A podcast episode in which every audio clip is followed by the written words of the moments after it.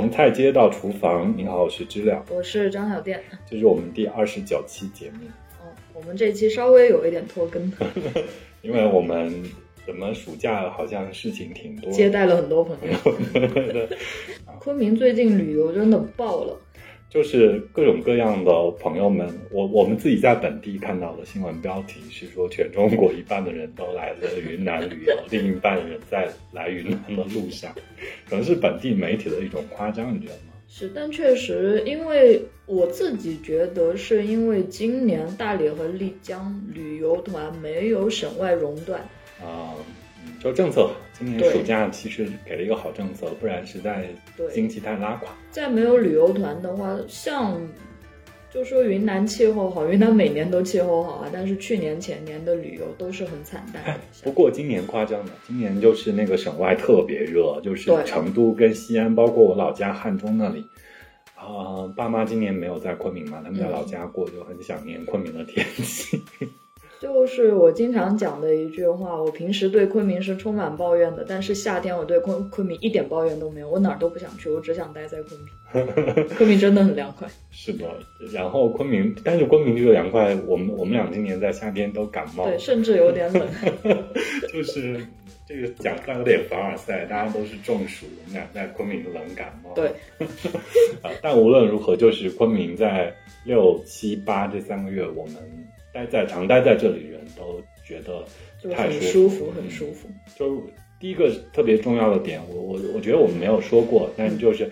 是可能大家如果是都精神云南人听众的话，他们都知道，就在昆明地区，嗯，起码就大家都没有空调，就甚至我家连电风扇都没有。你家有电风扇吗？没有，不需要。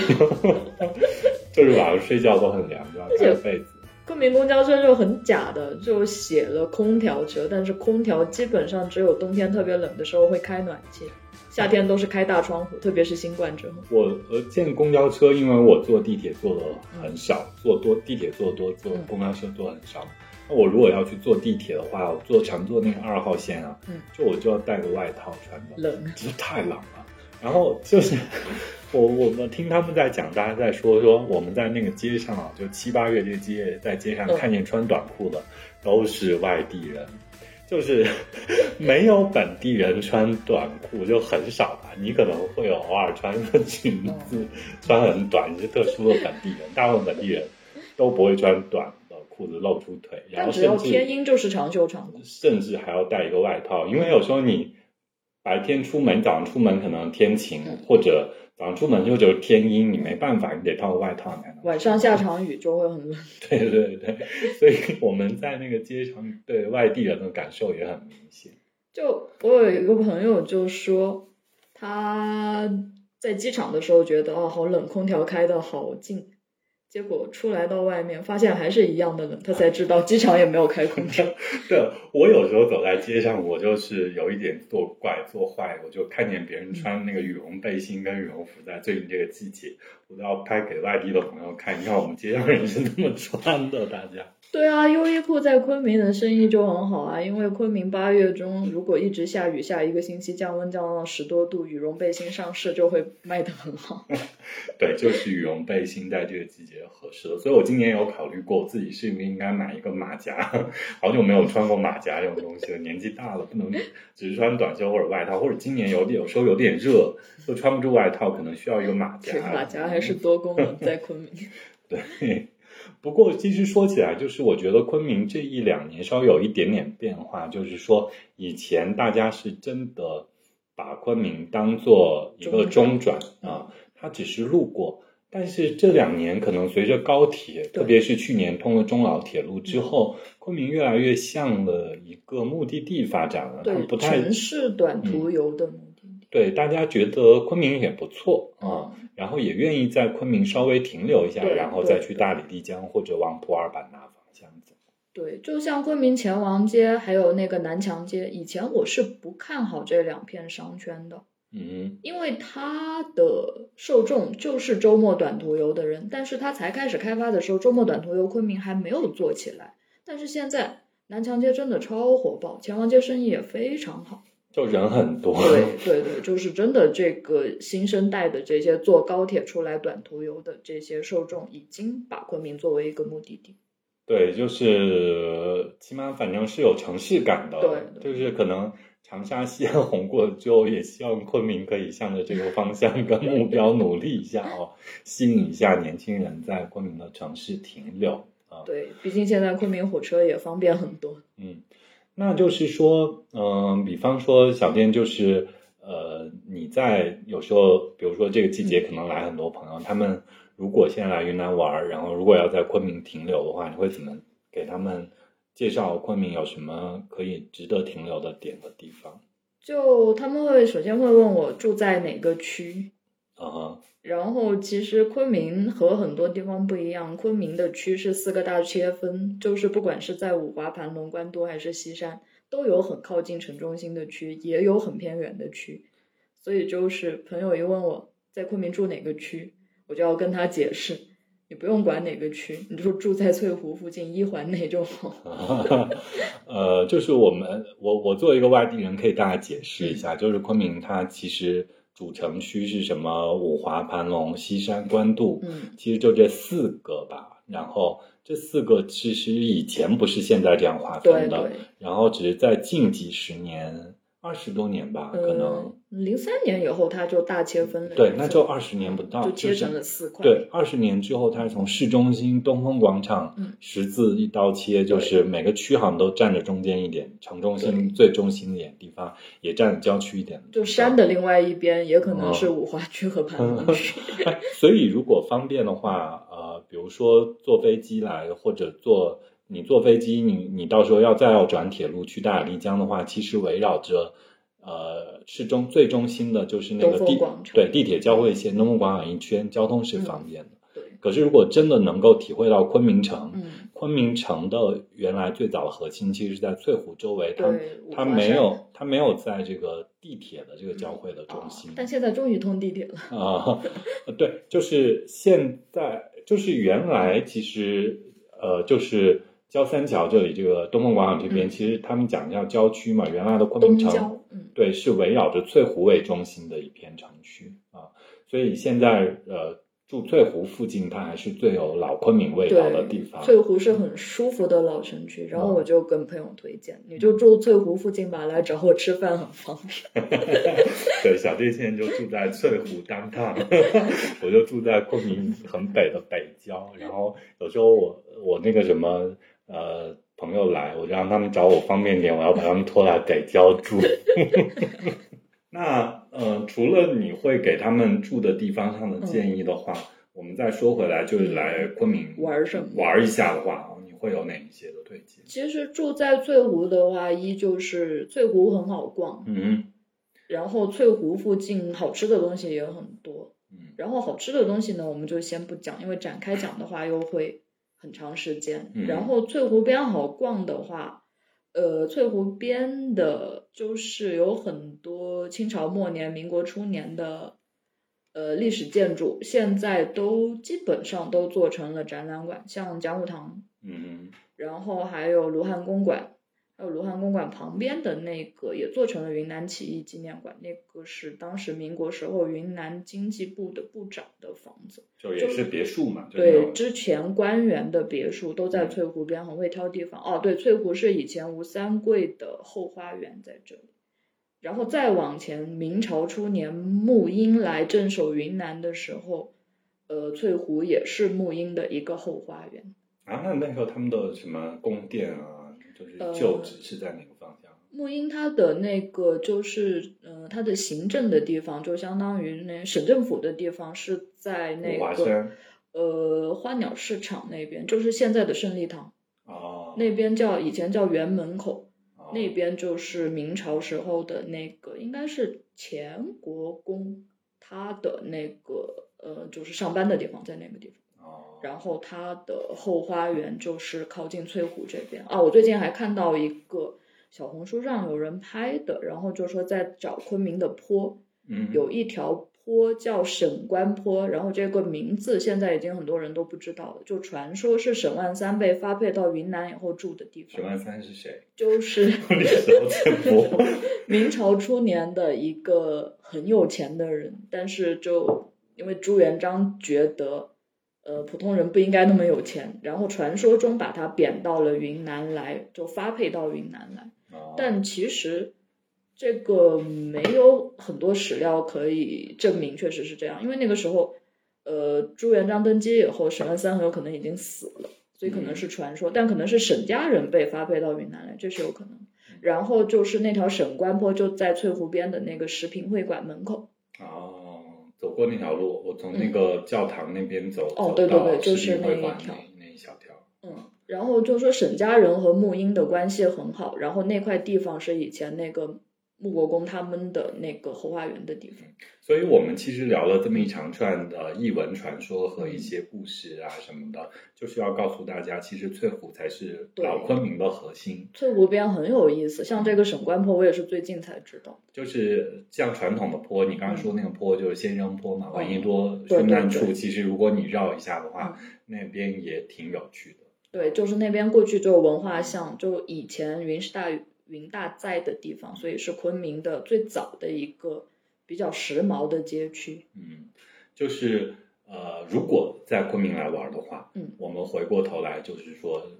我们都推荐，特别推荐翠湖周围周围一圈，就是那种特别高级的酒店——翠湖宾馆。它也是早年前是不是世博会的时候还挂牌过什么高级国际品牌？什么希尔顿什么的，我不知道，我听他们隐约讲过。然后后来他现在的那个物业是烟草，嗯，就是大家都讲说，我我我们在昆明没有住过，但是大家都讲说那个是很好的，性价比很好，就不不仅仅是性价比很好，就是服务很好的五星级酒店，就是媲美洲际啊、那个索菲特啊这些在，但是它位置又特别好，对，就是在翠湖边上湖景房，然后翠湖宾馆现在做政府接待嘛。也不说政府接待，就是它就整个在那种高级酒店里面是很好的，服务也很好，硬件什么的也都维护的很好。然后再到什么那些经济酒店啊、全季啊、什么雅朵啊这些也都有。对，翠湖一圈有。然后再到甚至到青年旅社也有，就是你直接提到锦城，也是在那附近。对，就很方便。所以就是你的选择是多种多样的，它并不是只有高的或者。呃，只有低的，其实整个价位上面选起来都非常合适。而且省政府就在那边，所以治安环境都很好。然后吃的东西的话，社区小馆子很便宜，做老邻居生意的小馆子很多。然后黑珍珠的话，也有都集中在那里。翠湖宾馆的翠那个翠府，对，翠府是另外一家，然后翠湖对面那家。翠呃翠翠湖宾馆的中餐厅也是黑珍珠。然后翠湖也是黑珍珠，就一边一家黑珍珠，它都集中在翠湖边。然后就这种高级的也有，然后我们说那种小吃店，对，呃，甚至上次白俊来聊的那个何仙居也在翠湖边，对对对，文山早点就在翠湖边。所以就如果你只在昆明待一两天的话，住翠湖很好，而且现在翠湖边有地铁站了。对，五号线刚通有一站就是华山西路华山西路站，它要在五华区政府底下，嗯，对，走过去很方便去逛翠湖。所以就是住的地方，我们现在推荐解决了。那如果要具体在昆明玩起来的话，就是这个尺度放大一点的话，你会跟朋友们怎么推荐？就两天时间的话，第一天就住在翠湖逛逛，喝喝咖啡，逛逛博物馆，然后享受一下大空调房。对，翠湖还是蛮漂亮的，而且翠湖边有很多狗。嗯，然后呃，第二天的话，可以去远一点的话，其实。呃，那个有一个比较隐蔽的博物馆，就在云南省的云南民族村的对面，是呃云南民族博物馆。这个博物馆呢很低调，但是呢，就是它在人类学的博物馆里面，亚洲排名前十强。我没有去逛过。看过。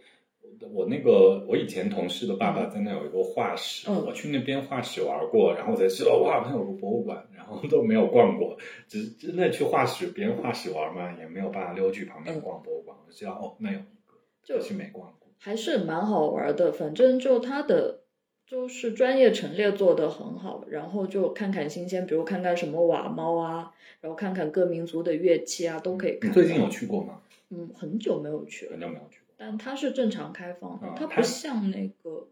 呃，就火车北站的那个铁路博物馆，因为修地铁以后已经关闭了很长时间了。一直到现在都没有开放过。我暂时没有听到它重新开放的消息。哦那个博物馆也很有意思，重新开放以后大家可以去。呃，所以其实我们这一趴想要继续来跟大家说一下，嗯如果在昆明玩的话，其实有好几个博物馆对，都挺有展意思的。览馆。嗯我我不太理解其他地方哦，嗯就是其他城市有时候我们去玩也会去当地的博物馆，嗯就是最大省博物馆或市博物馆这样去看一下啊、但是好像云南的就是在昆明的这些博物馆还挺丰富的。刚才小店就提到了民族博物馆，嗯呃，然后还有这个铁路博物馆。嗯啊，铁路博物馆其实我觉得我逛过，嗯我很震惊，我没有想到它有那么多内容可以逛。它展览做的还蛮好。嗯，对，而且就是让我深刻了解到了滇越铁路的一些历史，我没有想到是这样的。甚至从那次我逛完，嗯。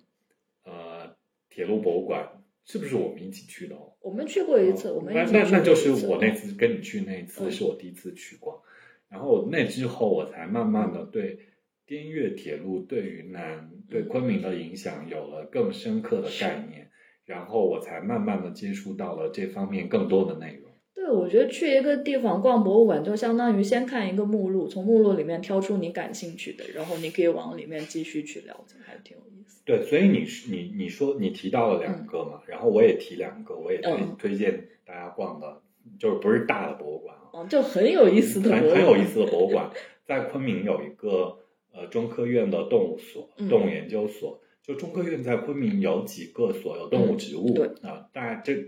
总体这两个所，植物当然它是个植物园，嗯呃呃，可能有特别热爱植物的朋友嗯会愿意去逛一下。但那个动物所它有一个动物博物馆，嗯，然后有很多云南的动物的那种大型动物的介绍跟嗯标本，也挺值得一逛，特别有小朋友对。对，那个博物馆很适合带小孩去。对，如果是有小朋友，那个博物馆真的非常值得逛，呃而且中中科院级别他们自己做的展览，对展陈什么都做的蛮好的。然后还有一个博物馆，我想约小店一起去逛，我们一俩直没有去，拖了一年我了。们多了一年多了，我们录这个播客就很想去逛那个博物馆，因为我们之前有选题想录一下这个部分，就在云南农大里面有一个鸡博物馆，就是因为都说这个中国的鸡的发源嗯或者驯化的起点嗯在云南这一片嗯啊，然后农大的很多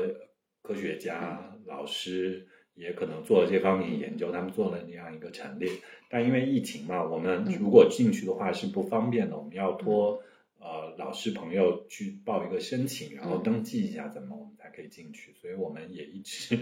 找了人，但是就一直没有假期，是要跟人家做一个正式的联系，就没有去过。这个可能不太好进，但涉及动物的这两个博物馆，嗯我觉得如果以后疫情正常，大家来的话。啊，可以逛。那起码中科院那个现在是都正常开，放，那个现在有是公众号啊开放。。就可以鸡博物馆的话，学校开放以后会有可能向对外开放。嗯就说起学校的博物馆，云南大学就是也是在翠湖北门街那边的那个校区，嗯它有一个人类学博物馆，也蛮厉害的。但也是，就学校封了几年，它就封了几年。对我这两天老路过那个地方嘛，我就心想说，它到底开不开放？它的展览逻辑到底是怎么？在讲一些什么样的故事？甚至你刚刚在讲那个民族博物馆的时候，都在讲说，那因为人类学是属于云南大学的一个挺王牌的专业，对吧？在全国都有名气、有影响力的专业。我就想说，那他们展览那个博物馆的话，他们用了一套什么样的逻辑跟方式，在讲一些什么样的事情？我还挺好奇的，挺想去看一下的。但竟然不开放，听说。我之前很久以前我有去看过，其实那个时候他们都是半开放的，他们没有对公众宣传，而且当时也没有什么微信公众号这样的东西，嗯就你在那按门铃，嗯就把门铃按开以后可以进去看。然后它布展，其实它里面的那些展品非常丰富，就是他们那么多年做田野调查，从那个云南的各个乡村里面搜集来的各个民族的东西。但是呢，我是觉得可能因为它是专门对这个人类学、社会学的学生开放的，所以它的布展逻辑有一点深奥，不是那种嗯，就大众可以看得很明白。不是金光闪闪，不是全是宝气那种，对就是但就文物那种东西，它学术性强一点。对，但就是还是可以看到很多稀奇的东西，比如彝族用的鹰爪杯之类的。哦嗯，那个好像在省博也看到过，嗯还是在哪里也看到过啊？但我真的很好奇，我很想逛那个人类学博物馆。你下次看他开，你告诉一下我。就只有等云大解除封校以后，可能他会开吧。好，我们到时候去云大那个官方想办法给他们留言，说你赶紧开那个给我们逛一逛，看一看到底怎么回事。那所以就是，其实我们刚才讲了说了那么多博博物物馆啊，然最后大的最大的其实是、呃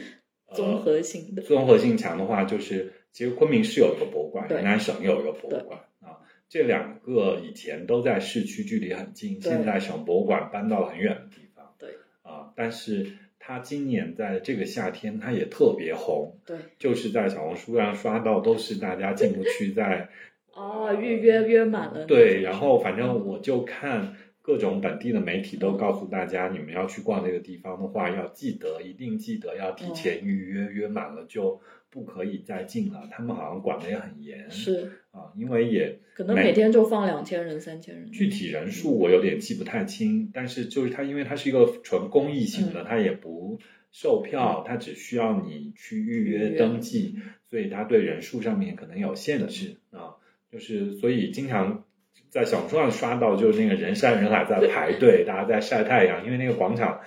挺不防晒的，对，它树都没有长起来，因为它新馆嘛，搬得很远。啊。然后，但那个博物馆真的很好嗯逛，我今年逛过两次，嗯也是我唯一逛过的两次。我今年春节的时候，因为很无聊，有一天带爸妈一起去逛街，我们中午才去，然后都逛到闭馆，我还没有逛完，我觉得很好逛，我第一次逛。然后我第二次逛就稍微快一点，可能是七月份去的，那个时候还不需要预约，就暑假刚开始，就还没报的时候，没有报的时候，然后就是再逛一遍，我也觉得很有收获。然后我真的很喜欢那个博物馆。你对那个省云南省博物馆什么？云南省博物馆，像五一路的那个是老馆，我很喜欢那我没栋建筑。逛过那个建筑，我知道那栋建筑很漂亮，但是呢，因为它是五十年代的建筑，所以它的陈列条件就非常不先进，所以搬到新馆以后，我理论上我应该当年在昆明的时候，我就应该经常路过那个博物馆，因为去顺城那边就经常南平街经常路过，但从来没有进去逛过。它的布展非常老式，就是是那种木头柜子加玻璃的那种展柜。对，甚至说我现在去，我今年才第一次去逛云南省博物馆嘛，甚至我现在去逛去夸我我我今年逛了那个云南省博物馆之后，我夸省博物馆的时候，我都觉得有点心虚，是不是我夸过了，或者说他以前本来都很好，嗯是现在搬过去也也挺好的，更好，当然更好，但是说以前本来就很好，还是说他突然间因为搬了一个新馆，他的展陈有了新的新的呃钱，然后也做得很好，就是一下子变得这么吸引人。是旧博物馆时代，你可以说它的氛围很好，是个氛围感美人。但是它嗯很多好东西，第一，它空间有限，它库存很多，但是它没有办法拿出来展览。搬到嗯新馆以后，所以它开了很多展厅，嗯，可能多了四分之三的展品。哦，有变这么多。对，啊以前那个博物馆虽然它建筑那么大，其实展出来的东西不多。啊，现在这个博物馆，我描述一下我对它的喜爱跟喜欢。呃，就是我可能也是年纪大，我以前其实，在西安的时候，那个陕西省历史博物馆多有名嗯啊！我也去逛过，但是我那时候不不知道我是对于历史和文物还是没有什么概念之之外，或者我是一个纯游客的心态，就没有 精神云南人这种自豪感。我就是像我是陕西人，但是我觉得那个可能那个博物馆汉中的内容太少离。我很远，我就是没有觉得有像大家感受到那么好，或者我没有从那个博物馆里面，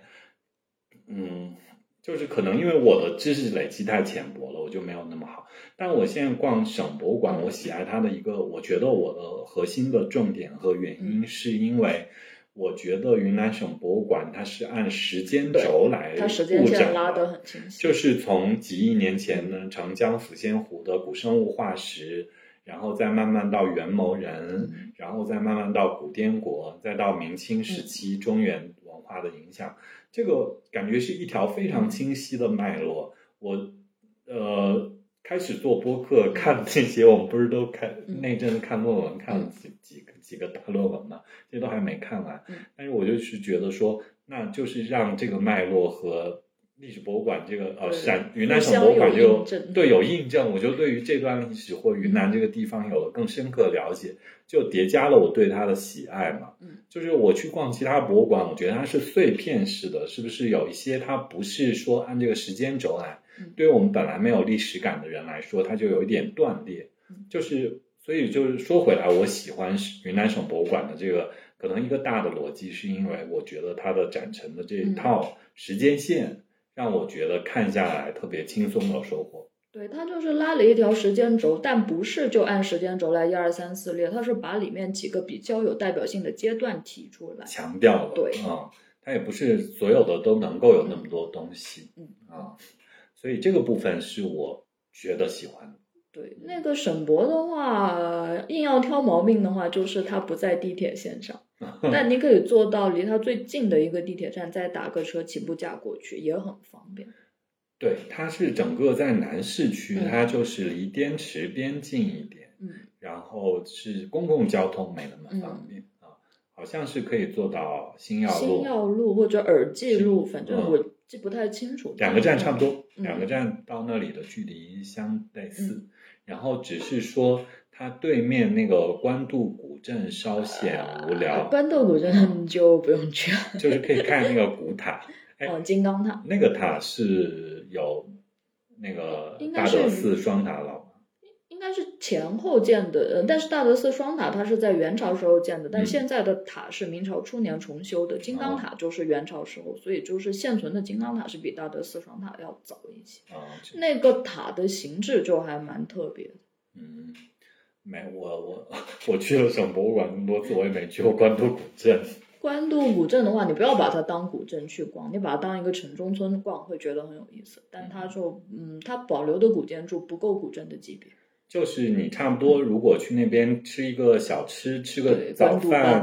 中午饭或者晚饭什么的，那边牛菜馆也很好吃。啊、就是呃，官渡粑粑在那个地方是有名气的啊。你看哪家好像有传统店，有新店就看哪家差不多。哪家店排队人多，你就 稍微排一下，跟那家吃就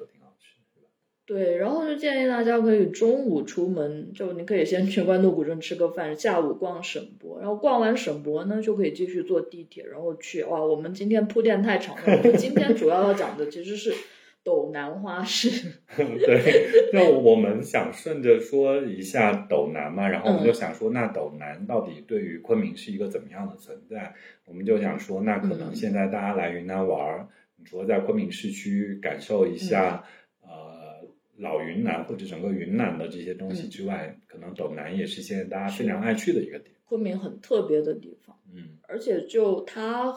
呃离那个云南省博物馆新馆就不是很远，你逛完博物馆之后可以出来再继续坐地铁，然后就一条线继续往南就可以到斗南。甚至如果不方便坐地铁的话，打车也不像城里打过去那么远啊对。而且时间线上刚好，这是我们要讲的重点，就是说小店刚才提到的，如果你中午左右能到官渡古镇吃个午饭，然后你约了下午逛省博物馆的话，逛完出来，你就可以直接去斗南。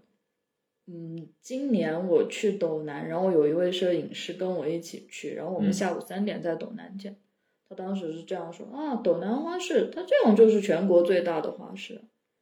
结果到了下午五点之后，他说：“哇，原来斗南花市是这样的。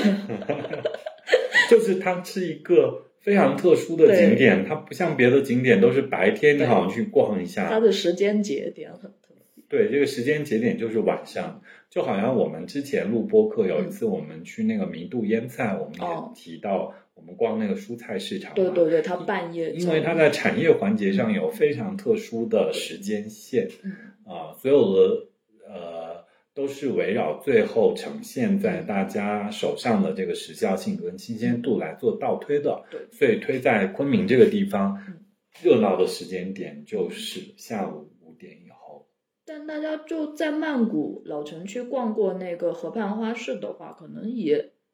就是会有一个印象，就鲜花交易都在晚上。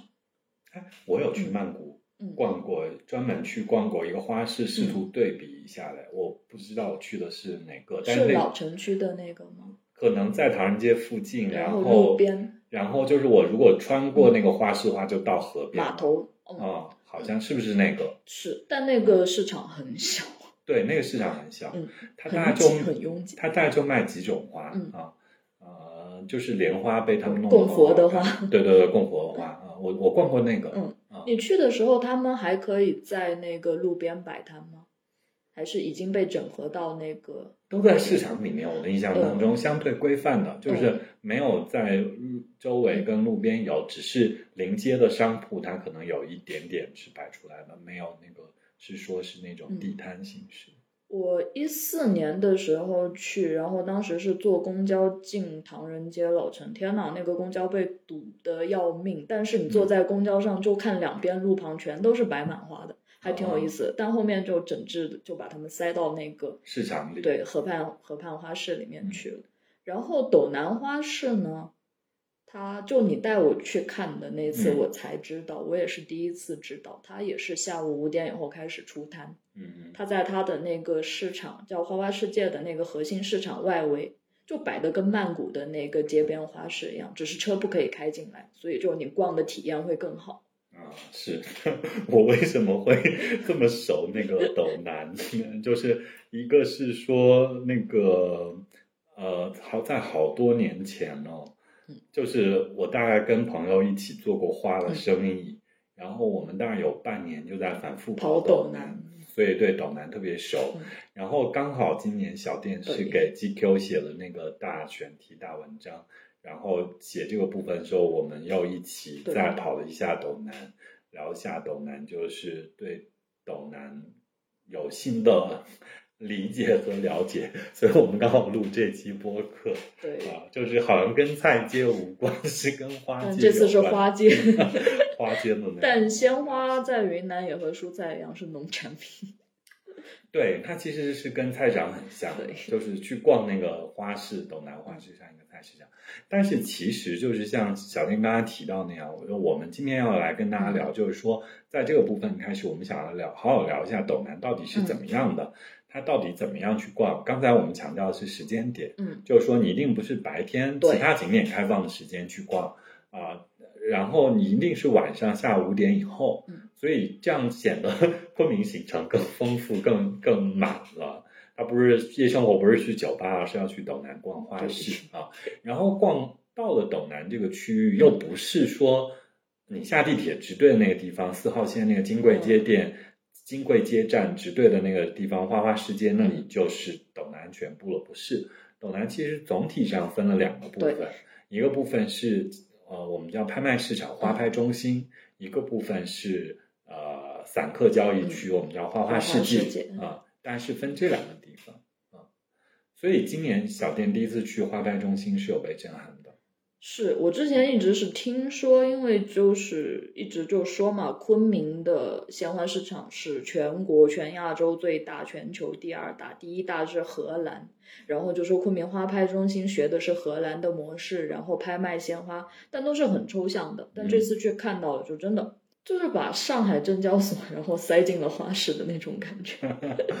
就是那个地方，呃如果就是拉一个航拍嗯的那个小飞机飞一下的话，嗯就能够体现到、感受到那个震撼。嗯那是一个非常大的仓储空间，嗯它首先是要把花仓储储存在那里。嗯花花拍中心实际上像一个中间商，嗯对吧？它连接了种花的人和买花的买手、啊。这个买手他可能，他甚至也是一种花的经销商，嗯，他并不它是代表公司来大批量拍。对，就是花拍中心的作用，就是说它变成了一个仓储中心，把云南所有的花好像都收集到了这里，集中在这里。然后通过一定的方式卖给想要买花的全国各地的朋友们。对嗯，提供交易信息，也提供物流，提供平台。啊、然后这个平台特殊的就是像刚才小店提到的，它的拍卖的方式跟传统的拍卖不一样。传统的拍卖都是有一个起拍价，嗯然后大家越拍越高，越拍越高，然后拍到一定的程度就落定，它是这个最高价的拍卖。但是就是斗南的花拍中心，所有的、嗯甚至所有的农产品的交易，就这种鲜呃，就时效有嗯时效性的那个生鲜产品，它的交易都是另外一套。先丢出一个高价，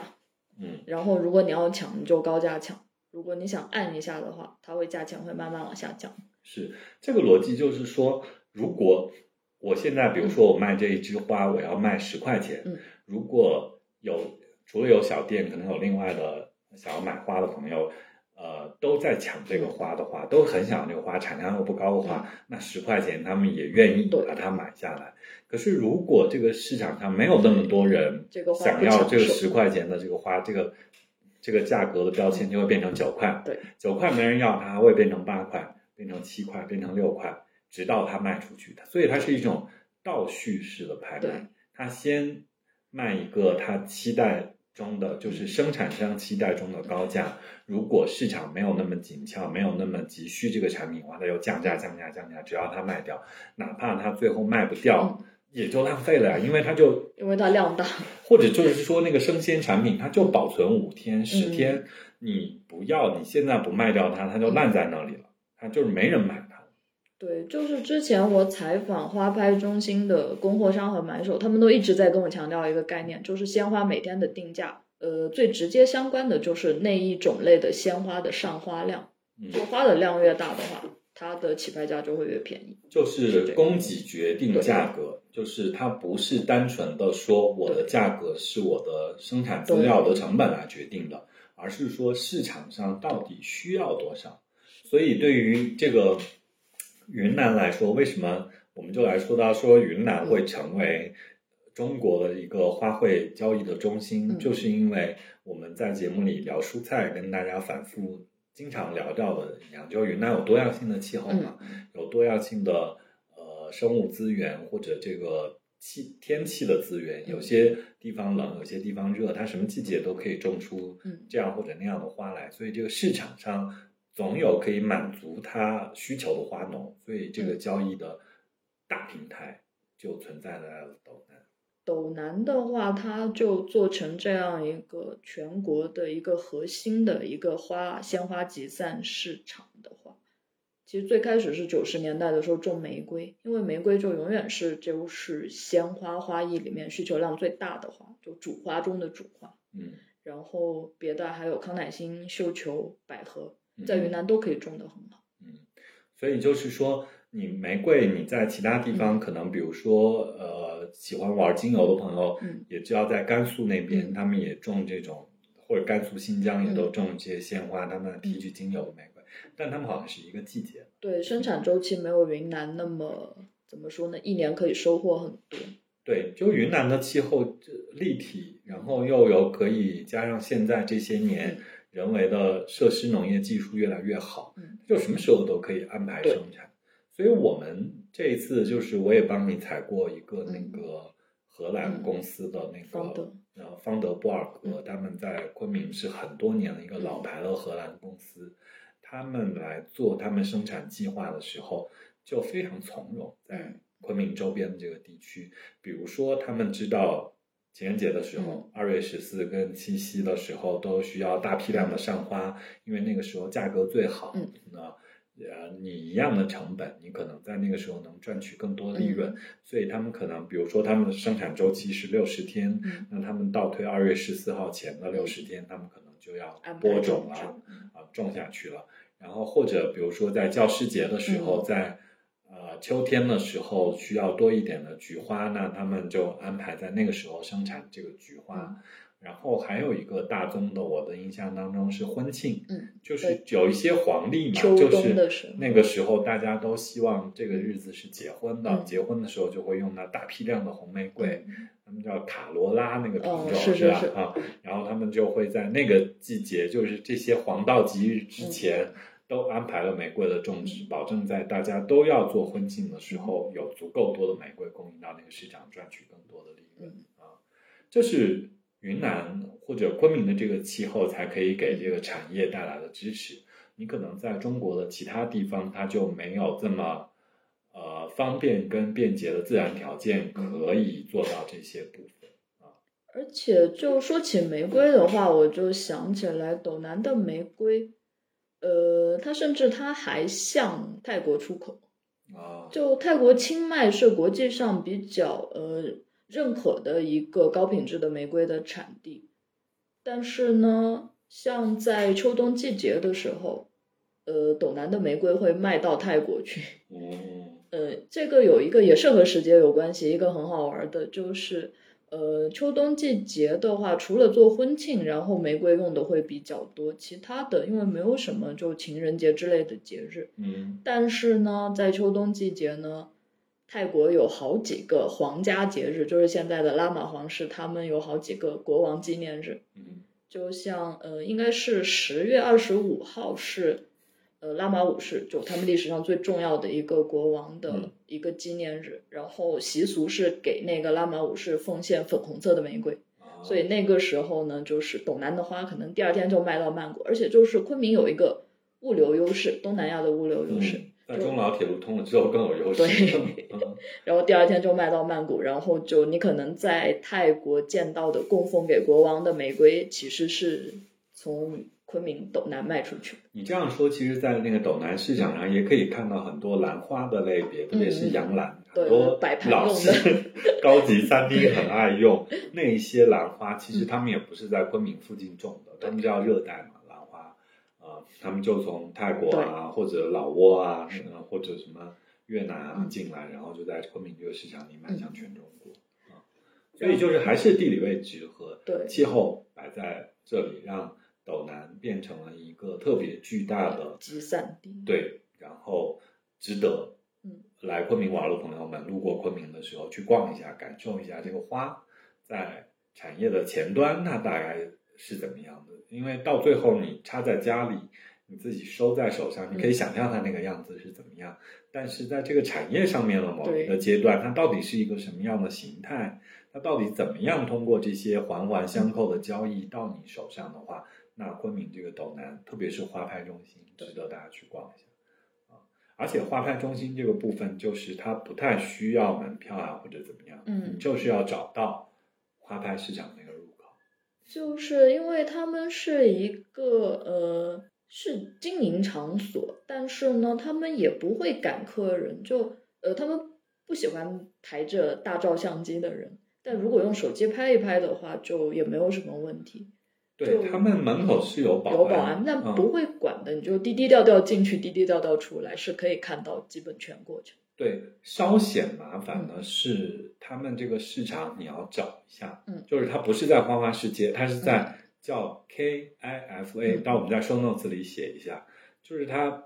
那个就是叫这个名字，你搜一下昆明花派中心，找到那个定位。然后除过这个部分，它稍微麻烦的点就是它的时间不可控。对，它没有一个规范的开放时间，呃，说我就在这个时间可以供你参观，因为它不是一个参观场所，对，它是一个经营场所，而且它经营的时间也和花的上花的时间直接相关。它围绕着它，它每天都在变。它围绕着它花的情况，就是说它它的目的是怎么样更好的连接了花农和经销商想要买花的人，它并不是为我们参观服务的嘛。所以你去的时候，有可能碰上他今天的花都拍完了，那所有的工作人员都下班了啊。那你如果运气好，碰上他的花没有拍完，那你就可以进去看到，不管在做仓储环节的这个工作人员的繁忙，还是在拍卖环节的工作人员的繁忙，都能够看到、感受得到那个震撼的场面。对，它就是一个拍卖厅，特别是那个老拍卖厅，它是一个就像那种斜坡式的，对，罗马人开会的那种。就我们看体育比赛那个看台向下的，然后场地在中间，在下方下沉式的。然后另外一侧呢是它的仓储，就一车一车的花被包的整整齐齐运进来，然后呃买手去看花就打着手电筒或者用手机去照，然后去看花的品相。就真的很有意思。嗯，是，而且这次就是今年小店做这个 GQ 报道的时候，采采了花牌中心跟种花的商户嘛，就是在那个呃资源上面啊、专利啊这些花的品种上面啊，还有一些新的了解跟方式。我也是觉得，对，以前没有，我以前在跟朋友在那斗南弄那些事情的时候，没有了解到过这一层，今年才知道，哦，原来是这样。就是问到了买手也好，然后是供货商也好，他们都还蛮喜欢这个花拍中心的，因为花拍中心不只是提供一个交易平台，花拍中心还制定了一个怎么说呢，鲜花的质量的一个严格的标准，就他是个操盘手，对，把花严格的分级，然后就有点像。呃，支付宝的感觉。然后，如果买家买到花以后花不好的话，他们要帮你理赔这样的。嗯，所以就是它是有一个很好的监管，然后更高效，行业标准提高，对，更高效的让好的花卖得更好，让不好的花呃也便宜的能卖出去，并不是说烂在自己的手里。对，只要你把那个价钱定的合适，那你也可以对拿到自己应该拿到的钱。然后特别其实是我觉得是说那个呃。我们聊到的过它的商业模式嘛，那这个花拍中心它怎么赚钱？它就是它是一个昆明产投、昆明国资委下面的一个国企大国企，那他就是在做这些事情上之后，那每一笔花这个从呃花商卖到嗯，就就是这种花的花农卖到花商手上的时候，它可以抽佣。对，它除过抽佣之外，就是更特别的是那个对于品质的保护嘛，因为。我们之前也聊，就是聊不管聊水果呀，还是聊这些呃农产品啊，我们都强调品种，就是你一个呃品种种到地里，再用一些农业的技术来在管理它的这个种植的过程之后，最后它才会有一个好产品。嗯，就是这个品种和种植技术都在这些环节当中影响了最终的这个产品。那花拍中心其实早些年云南鲜花遇到的问题就是说这个品种是不可控的嘛。你像荷兰公司来，呃，或者欧洲的公司来，他拿到好的品种，他种了花好，你拿不到他这个种质资源的话，你技术再好，你的自然资源条件再好，你也没有办法赚取额外的高额利润。所以这些年是呃有了很多中国的科学家或者呃农科院的这些科技工作者。他们在这个品种上面花了很多力气，呃，培育出来新的品种，然后让这个市场上愿意花商愿意为这个新的特别的品种付高价，然后那花农就可以赚到更高的利润。然后花拍中心就在这个部分做了很多工作，保证了这个呃品种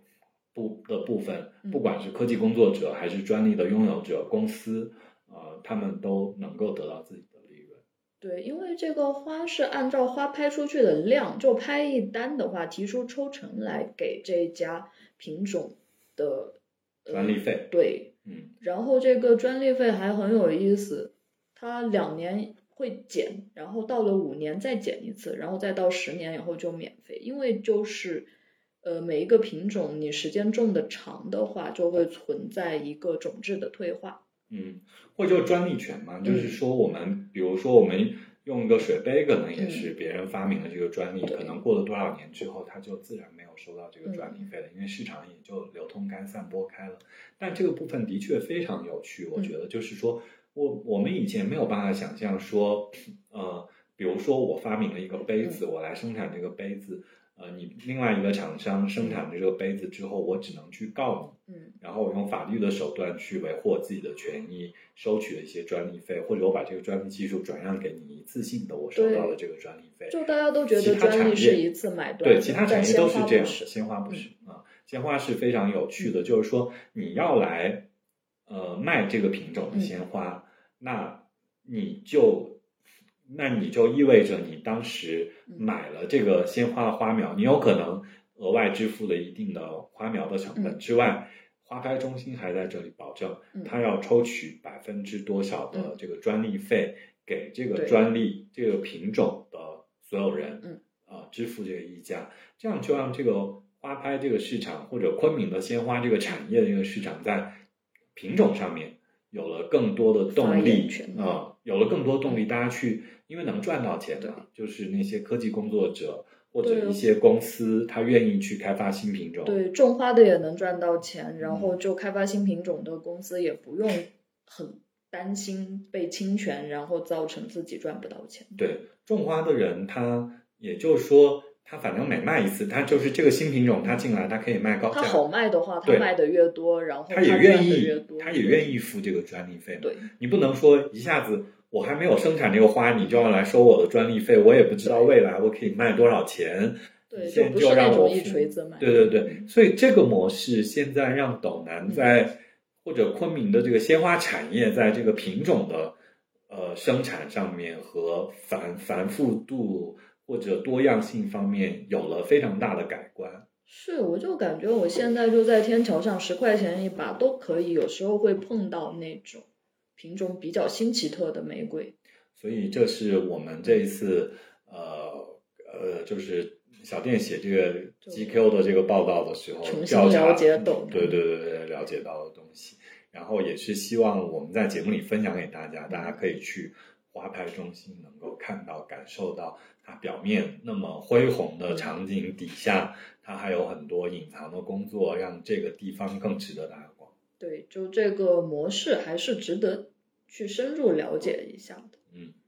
好，那除了花拍中心，其实斗南还有一个部分就叫花花世界。对，那个就是嗯，容易看见的那个市场，就像那个花拍中心的流拍花，然后你在大概七点以后，晚上七点以后，就在那个花市里面看到一扎一扎包的整整齐齐的，那个就是花拍中心拍卖没有拍出去的。呃，也不全是，还有一些是呃那个拍卖了之后，他们再拿那个散户去交易嘛。哦，就是拍出来的，直接放到那儿交易。对，它嗯不能从包装上辨别到它是不是流拍还是不流拍的，这个很难啊。嗯但是就是说，那个市场它是散户的，就是我们可能普通游客，如果你不深入了解我们刚才说的那一套系统的话，你去那个市场呢，就像那个蔬菜批发市场一样，对，真的那些花是海就堆的一米高。但大的分了几个区域啊、你印象深的哪个区？呃，康乃馨，因为它单独对，它一长条，而且康乃馨颜色真的太多了，嗯而且康乃馨整整齐齐的，就很漂亮。就可能昆明是康乃馨最大的产区，嗯就那个交易大厅就显得非常震撼。哦，康乃馨它那个区域就很有意思，就是它中间有一条分界线，嗯然后分界线靠近外面那条大路的那一边呢，他卖的康乃馨全都是大捆大捆，一捆二十公斤的那种。嗯称公斤的，不是按数量的。然后还是在同一个市场里面，就一个顶棚下面过了那条沟到另外一边，就是把那个大捆的，拆成小捆，对，所以那里是能够感受到以前从前的传说，就是云南十八怪对。鲜花称斤卖但康乃馨的话，就我当时和那个他们批发的人聊，就说康乃馨价钱好的时候八百上千，二十公斤，然后价钱一般的时候对，价钱一般的时候的话，两百块钱就可以买二十公斤，所以他们。他们是好安排那个生产，他们肯定是在母亲节之前，就是那个产量就特别大或者怎么样。嗯，然后我觉得那个呃花花世界特别好逛的是，在花花世界其实它像一个大型的呃商场，它有一栋主楼然后有二三四号的副楼，那主楼是那一个最大的场馆在一楼里面。可是，在那个主楼最大的场馆外面一圈，嗯现在摆密码，因为车也都很难停在里面。对，摆摊那些地方，我喜欢那些，我喜欢时不时去逛一些那些木本的哦。花卉，就是它因为并不是它有几家那个进出口公司，然呃后，它不是进出口，它可能就是说，它 不是种出来的，嗯，就它是从山上砍的。哦，啊，就是当然，现在尤加利肯定都是种出来，嗯它有那个种植。可是你比如说，我有时候我有一年 就樱花季的时候，可以在那买到樱花拿回来插，然后我还买了我攀枝花回来插。但这个要碰，对，就是分季节了嘛，嗯。就这个季节山上有什么，可能他们会从山上砍一些枝条，也不会破坏那个主干的树，然后他们那些花材在。呃，某一些那种大型的花艺活动、嗯或者花艺空间里面会用到，嗯就我喜欢逛外面那一条，因为它是有特别明显的季节性。嗯你不像我们去逛康乃馨，它一年四季都是那样的。然后逛里面的大厅，呃，百合夏天可能有点不一样，嗯夏天先有重瓣，然后其他时候就是单瓣在那里。玫瑰就是嗯那么多，你得很很有很丰富的经验和知识，你才可以分辨到那个玫瑰的名各字跟品种，其他时候可能也看不到，或者菊花就那、嗯那一些。那外面这个区域我很我经常喜欢逛。就你讲的外面那个区域的话，我想起来，因为它有几家公司是专门做进口花材的，然后它会搞一些新奇特放在门口卖。对，那个反而我觉得就是我们在昆明不会去买那样的花，因为一第一价钱很高，第二就是说那也不是昆明原产的。嗯，就是大家来逛的话，就那种花，你可能在广州、在北京，它的花市里嗯更便宜，它可能更丰富，对那便宜也是的。对，昆明这边可能是经过了广州那边的代理商。对你比如这几年流行的那个日本那个花材，对，就你在斗南买这些显然不合适嘛，对，就是它的价格可能没有这样的。因为马醉木的平替你在斗南买，他们说那个平替是那个雪柳，嗯，啊哦，雪柳是是是。对啊，是是平替，那你可以买这样的花材那个外面的话，我特别有印象的是，当时就是去找那些摊主聊天嘛，有一个老太太她在搞一个叫做彩云之南的话，那个东西的话，应该就是石蒜科的，就也可以就把它理解成是康乃馨，是不是康乃馨的近亲？就小小的，然后可以放很久，小嗯，绿叶的部分很绿，花的部分紫色、红色颜色很鲜艳。说勿忘我，呃，不是，啊不是他他他跟跟我说了一个名字叫做彩云之南新的商业名字，但是就是，嗯，反正就是石蒜科的，呃，但这个不重要。就我觉得很好玩的就是那个老太太，她以前就是斗南村的人，然后就是家里面在城中村还有房子，就住惯了，不愿意出去。然后年轻的时候也种过花，然后现在就打发时间。她是从别人手上倒花来，然后自己就摆个小摊在那儿卖。嗯，他卖花的方式就和卖菜一样，他一边捡花一边在那儿分堆，就像在捡菜。而且那个花的话，就八块钱，我买了可能两公斤。就是斗南有这些丰富的东西，它不像一个纯正的那个交易市场或者什么零售精美的零售点，嗯 它更像一个破烂的菜市场。我和好几个摊主都聊了一下，都是专业做生意的，当然很多，但也有很多就是来到昆明，然后养老找个副业做。然后有一个老爷爷，他卖的那个洋牡丹非常漂亮，而且很便宜，两块钱一把。那还是要分季节，洋牡丹在洋牡丹的季节，就是他的那个花儿，他是在一个公司里面，他的老婆在公司里面做清洁，所以那个公司是做那个呃鲜花贸易的，就把剩下的花，那个花当然也是很好的，只是它已经开了，开了的话你就不好发呃没有时间差运出去了嗯，发到外面就坏掉了，嗯所以就把那些花全部免费送给他，然后那个他又来卖，对，而且就是那个摊子也是公司的，也免费给他用，所以他卖的就很便宜。反正就是，呃，我觉得就是我，就是我们在本地生活的一些优势啦。就是有很多朋友们想搬来昆明生活啊，或者你就在昆明躺平啊，什么，不管吃喝还是那个鲜花，都可以达到某种程度的自由。特别是鲜花，在一定的季节，有一些花可能在外地卖很贵，但我们这边几块钱都可以买到。甚至因因为有了斗南这样一个地方，就像刚才小店说的这样。有很多自由职业，他们、嗯呃为了让自己生活过得更好，会在晚上的时候可能去斗南做再买手，对再近一点，然后拿来市区，第二天卖啊或者怎么样卖，然后呃也让一些呃不那么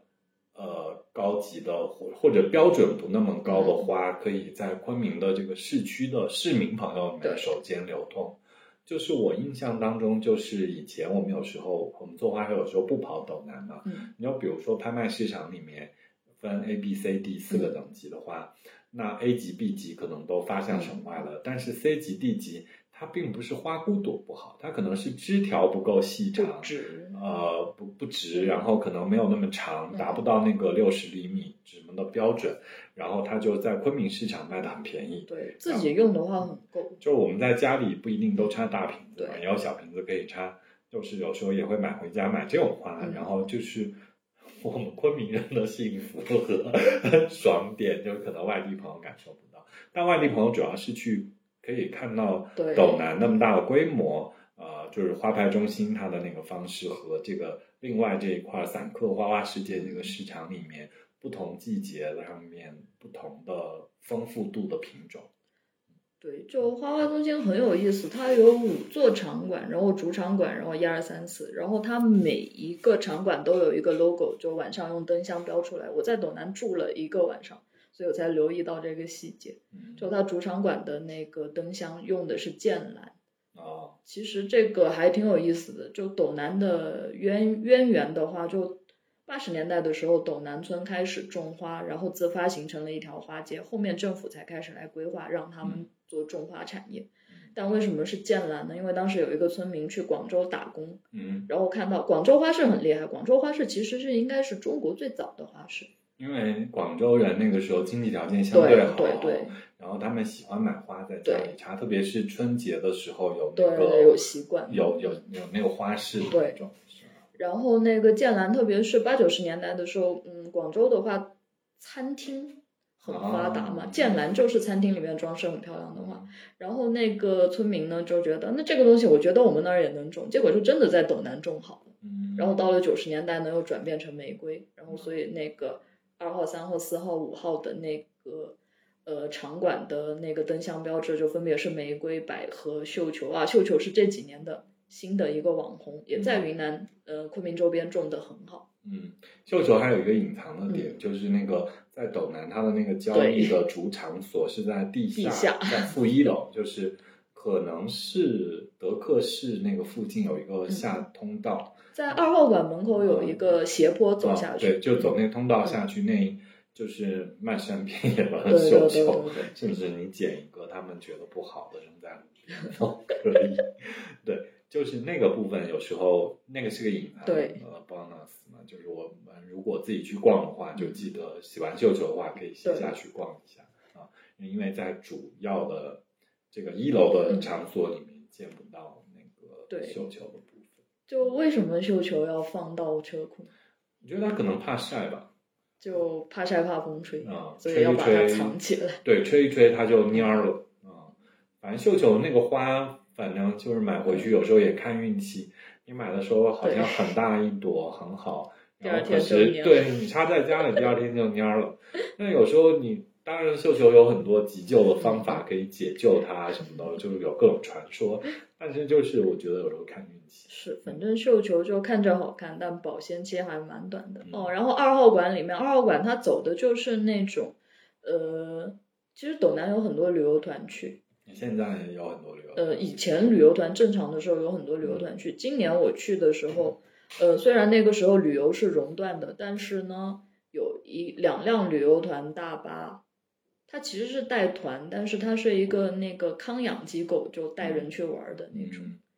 嗯，然后二号馆呢，里面也有很多绣球，但它走的是那种抖音带货的路线，嗯，所以它花很花一般，但是价钱也便宜，就什么六块九一朵这样是可以买到。但如果你要看好的绣球，要去它就门前往地下那个斜坡走进去。因为实在是就我们，比如说这一次聊给大家的，就是大家可能值得逛一下。你要真买的话，就是很你很麻烦，就是你嗯。你除非是你要离开云南前最后一两天你在昆明，嗯，然后你可能值得去斗南买一下，在那里挑点喜欢的花。特别我觉得可能你注意一个长短，因为它的盒子的规格有长短，对。你可以把花，因为它都有那个花头跟嗯。枝干嘛，你就可以把它两边嗯。呃呃都摆满的话，你就可以买两把或者四把，你这样对称的。摆在盒子里寄回家，这样是你到家就可以收到，方便的。家时候，如果你刚开始来昆明，你就来逛斗南的话，